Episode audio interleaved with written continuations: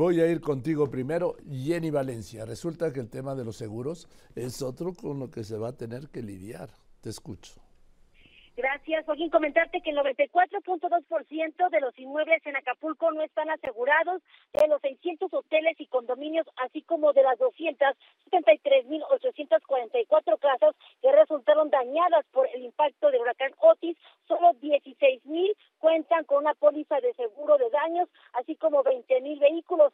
Lo reveló la Asociación Mexicana, Joaquín, de Instituciones de Seguros, quien destacó que los ajustadores de las diferentes compañías aseguradoras ya se encuentran en las zonas afectadas, esto con el fin de acelerar y evaluar los daños. La AMIS afirmó que el sector se encuentra preparado, sólido, solvente y confiable pese a la magnitud de esta situación para hacer frente a las obligaciones que tienen ellos con sus asegurados. Y cabe destacar, Joaquín, que el huracán Otis se convirtió en el fenómeno hidrometeorológico con mayor intensidad que haya azotado Guerrero al alcanzar la categoría 5. La AMIS destacó que entre los 10 siniestros que más han pagado a las, a las aseguradoras, cuatro son huracanes, Wilma, Odil, Gilberto e Isadore, juntos acumularon un total de 5.887 millones de dólares y tan solo el año pasado, Joaquín, las aseguradoras pagaron 2.200 millones de pesos por riesgos hidrometeorológicos. Eso es el reporte, Joaquín. Ahí está el problema de los seguros, de las aseguradoras.